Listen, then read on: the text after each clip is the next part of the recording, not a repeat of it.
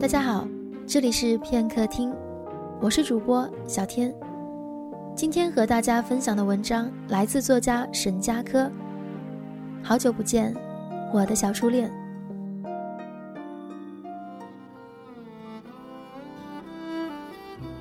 我喜欢的男孩曾经是一条冷水鱼，他既然是一条冷水鱼，自然就适合生活在柴河那么冷的湖水里。深秋的树叶从林子里纷纷掉落，有些事情就开始不一样了，比如物种之间的幻化。他跟我说，我们这里有七座天池、十五座火山和一道巨大的裂谷。大山里的动物特别多，一早一晚你都能撞见成群的马路。你以为它们是马路吗？不，它们是冷水鱼。水里的鱼幻化为陆地的马路，在地上招摇而过。在季节更替之后，马路又变回鱼，回到水里。哲罗说，它也是一条鱼。在一九一一年那一年的群鹿大幻化时，他心血来潮，决定变成人类小孩的样子。他不想跟别的马鹿一起厮混，下山找到人类，由某户好心人收养了。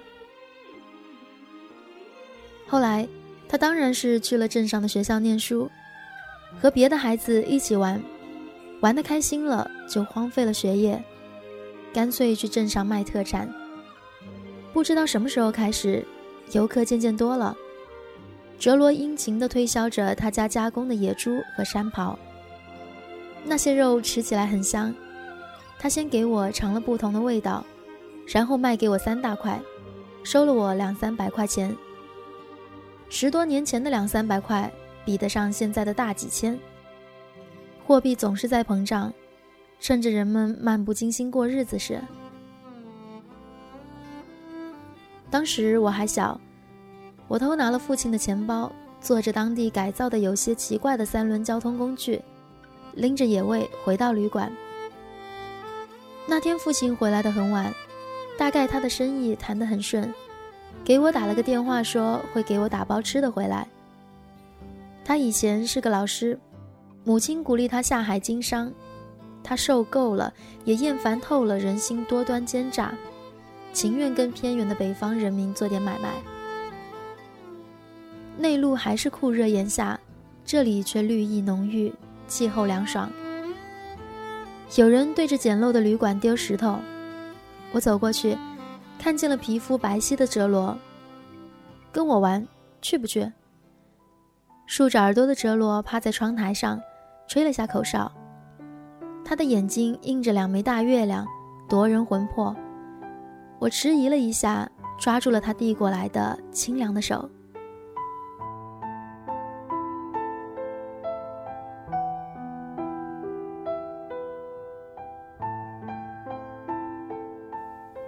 如果你不喜欢一个地方，最好那个地方的名字很特殊，不然你会轻易的被寻常能见的事物勾起联想，败坏心情。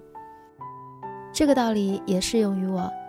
循规蹈矩的少女一般有个循规蹈矩的名字，我是和田美，父母的姓加一个美。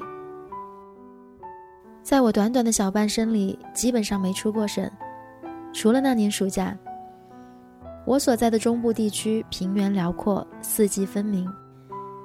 我和母亲的对话里，很多年不提父亲了。对我来说，那是一件奇妙的事。一个经商的男人去了一趟北边，回来之后就悄无声息地做了一些手脚，把房子和大部分钱留给了妻儿，然后自己一个人消失了。有个叔叔跟我说：“你爸这人挺多情的。”多情这个词看上去很美，实际上贬义。父亲又去了内蒙，再也不肯回来，那儿海拔高。池子挨着天，山峦下面还有人烟，人们用最美的事物来命名聚居地。我母亲重新找了个男人，口头禅长年累月都是男人、母猪和上树。我装没听见。偶然抬头看月亮时，母亲看我一眼，又看看头顶，心烦意乱地哼一声。我明白她的意思。我的脸，我的姓名，和头顶月亮，都有父亲的影子。父亲在柴河的月亮镇出轨了，大概那里有他真正想要的宁静。我的母亲，想要一切好生活该有的，想要没错，但他太心急火燎，逼着父亲痛苦改行，殃及到我。我和母亲相看两厌，在他后来组成的家庭，我最好赶紧嫁掉，了却一桩心事。我也想如他所愿，早脱藩篱。年月久了，我更明白，当年父亲为什么不想回家了。如果不是要送我返乡，他大概直接就留下了。高中念完，我就近在本地的民族大学当奶茶店员。再见到那男孩，还是惊呆了。虽然他有点长高变样，我忍不住大叫。德勒德格日，他竖起尖尖的耳朵，嘴角带着皎洁的笑，辨认了一会儿，向我打招呼：“好久不见，我的小初恋。”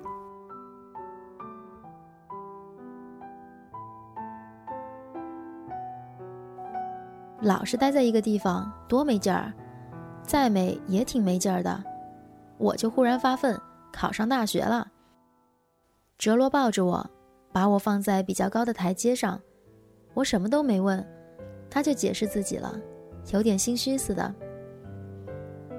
我们在江边的岸堤上吹了一会儿风，这男孩可真爱笑，笑起来令我恍惚。我八九岁遇到的那个男孩，叫德勒德格日，考到内陆的民族大学了。小时候他根本无心念书。他换了个更加简洁的中文名，哲罗强调说：“不过我身份证上的名字也在用。”我点头不说话。你好吗，我的小初恋女朋友？哲罗问。我该怎么回答他呢？不好啊，很不好。我常常在想你，可是隔得太远了，所以我要忘了你。虽然忘了你。有时候又会想起你，不过我想起的又不是你，不是你现在的这个样子。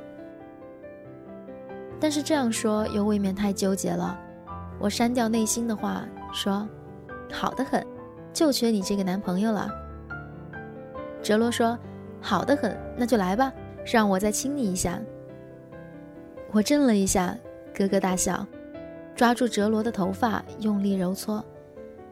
他的头发黑又卷，手感良好。然后我拒绝了他。我逗你玩呢，你这么可爱，我们这儿的女生一定很喜欢你。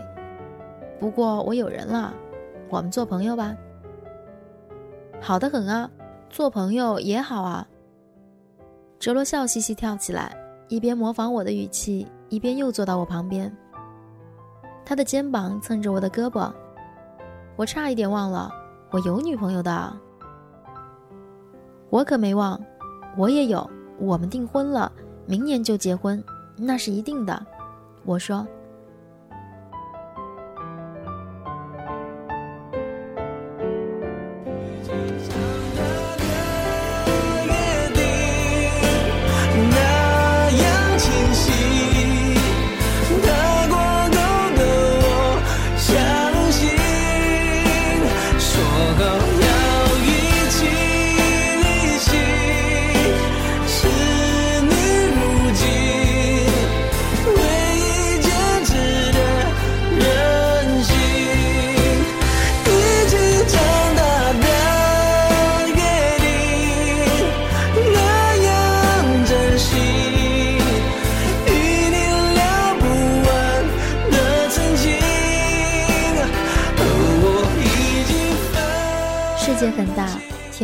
天空海阔，世界又很小，针眼似的。虽然我们做了朋友，不过我们还是互相碰了下嘴巴，一起大笑起来，仰头躺在地上。也不知道是在夜里几点钟，我们忽然酒醒了，圆月当空，江面上潮水一波一波推来，如同很多只马路穿过树林，又像是在湖底鱼群交头接耳发出响动。轮渡夜航的汽笛声拉得很长，哲罗眼中映着两枚硕大的月亮，突然转头对我低声说：“我们走吧。”我们走去哪儿？我是什么时候脱离了伙伴，独自与这个男孩久别重逢的？天底下的爱情有很多种，并不是所有都值得歌颂。为什么我像父亲一样，忽然就想丢下手中的一切，逃跑掉？是因为那循规蹈矩的生活，使我们久久陷在沉闷痛苦中吗？我有个未婚男友叫牛佐，从那一刻起。我把他忘了。我们住在北京偏郊的群居屋，人均不到五平米的那种。一块布帘子里面是我和哲罗，外面还有三对情侣，一对夫妻和三个结伴的白领。哲罗的大学才念到二年级，没学历证，不过他有学生证，毛遂自荐当个廉价的打工仔，绰绰有余。哲罗上班，我上网，我给淘宝店当小二，拿到钱了。初冬极冷，哲罗穿着拖鞋拉着我，哆哆嗦嗦跑向路边摊。在充满烤肉香味的烟雾中，哲罗拍着屁股，无忧无虑，哼唱起我听不懂的语言。辍学像放屁一样容易的哲罗，嚼着烤鱼，喝着啤酒。他说：“这酒没味，不好喝。”如果在老家，你至少给我生了三个孩子。说什么屁话！我像那种只能生三个的吗？至少五个，只要你好好喂饱我。哲罗哈哈大笑，把吃剩的鱼通通塞给我。我们很快活，像个不灭不醒的梦。飘在帝都的人那么多，不在乎多我们两个。牛佐找到我们时，差不多花了三个多月时间。那天中午，我们正在用电火锅煮着来自哲罗家乡的红烧野猪肉。有人敲门，哲罗开门，牛佐扑上去捅了哲罗一刀。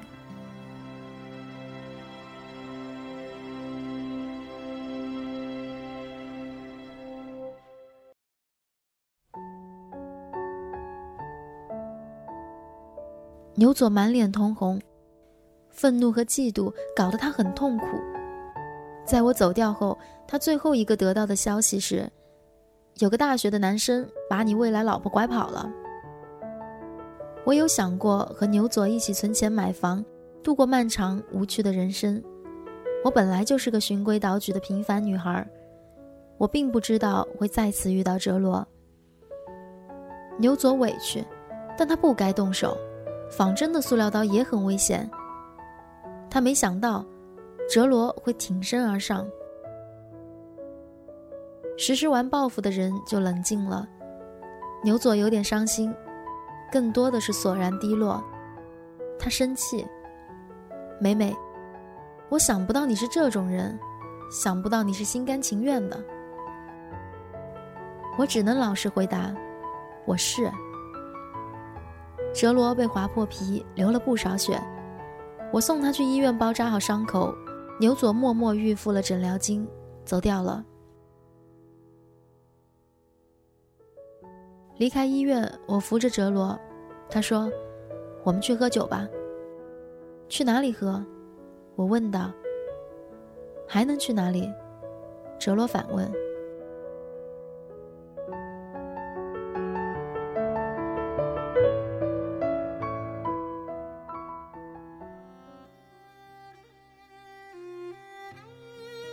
我们热热闹闹的喝酒，无心挂碍，就像小时候那样。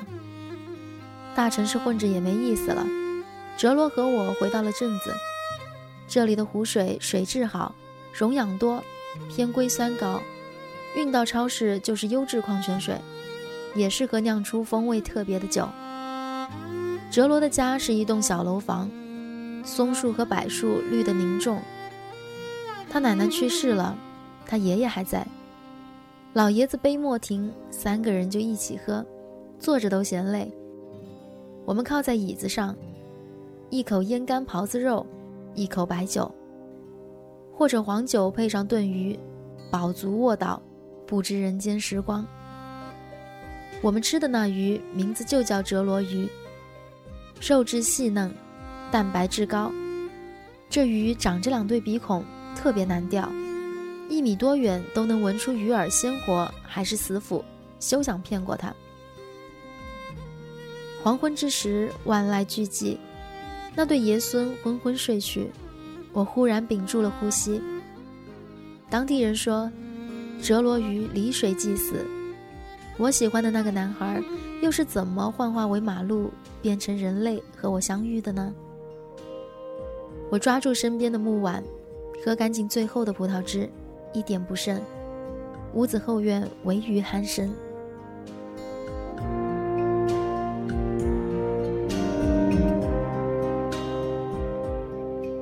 十几年前的扎兰屯柴河市旅馆里，枯坐沉闷的少女接受了邀请，跳出窗子，男孩先行，她尾随而去。她根本就不知道男孩要带她去哪儿。她跟着他走，穿过茂林。走上山，太阳不再刺眼，慢慢隐去。白色的雾气从天池卸下，晚间遇到的马路们发出高亢的鸣叫。对着月光，那男孩指向湖中游荡的冷水鱼说：“你不知道我们这儿的传说吧？”男孩说了传说的故事，少女就知道了，并且相信了。年纪轻轻的男孩用一个故事换了一个亲嘴，他们心满意足地携手下山，回到旅馆了。男孩离去，女孩独自坐下，看了很久的山月。这么一件微不足道、巨小的事，足以瞬眼改变很多事。我的父亲焦急地寻找我，回到旅馆准备报警时，又见到我。他应该很有踏破铁鞋的感觉。我见过他的女人，他来到我们住的旅馆，还抱了父亲。他们本来互道再见了，不知何故，父亲改变了主意。也许生命中有些重要的东西能失而复得，有些就不行。我的父亲后来偷偷找过我，见我一面。他过得不怎么样，人生乏善可陈，但他匆匆走了，回到那个女人身边。完全没提母亲的事，就像我完全不提牛佐。我叫何田美，读完高中我便去工作，交往了两三年。我本该嫁给牛佐，是那个神秘的女人勾走了父亲的魂魄，还是这个奇异的男孩，早在多年前就截留了我的灵魂？这地方美如仙境。仙境不死，仙境永存。然而天高地厚，月寒日暖，来煎人寿。我打了个寒战。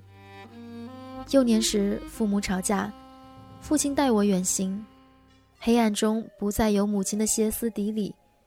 旅馆孤独寂静，月光闪耀，照着无所凭依的少女。后来，我还是回到了母亲身边。父亲走了，父亲是父亲，我是我。哲罗翻身，伸了个长长的懒腰，继续沉睡。看着哲罗的脸，我的酒醉彻底醒了。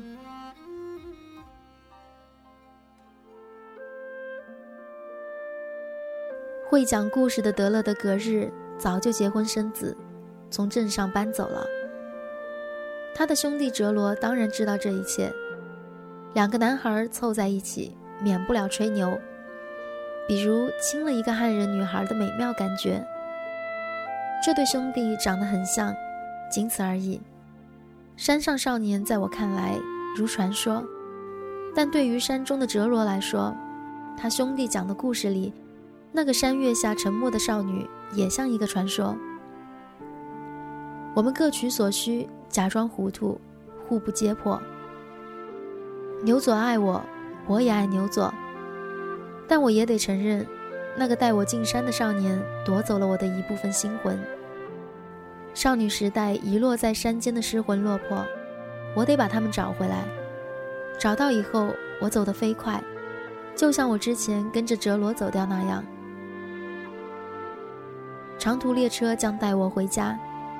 途中，牛佐打了我的电话，我关机了很久，未接电话不少。我听到牛佐熟悉又刻意的问话声：“和田美，你会来参加我的婚礼吗？”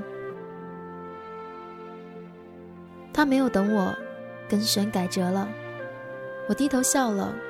火车穿过老旧的长江大桥，在轰鸣噪音中回复他：“下次一定去。”桥下江水。幻化为时不我与的哀愁。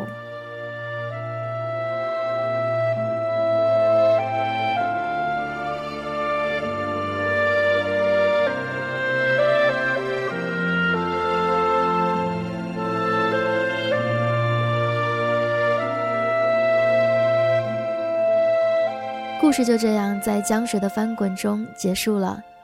感谢耳朵们的聆听，这里是片刻听。我是主播小天，下期节目我们再见。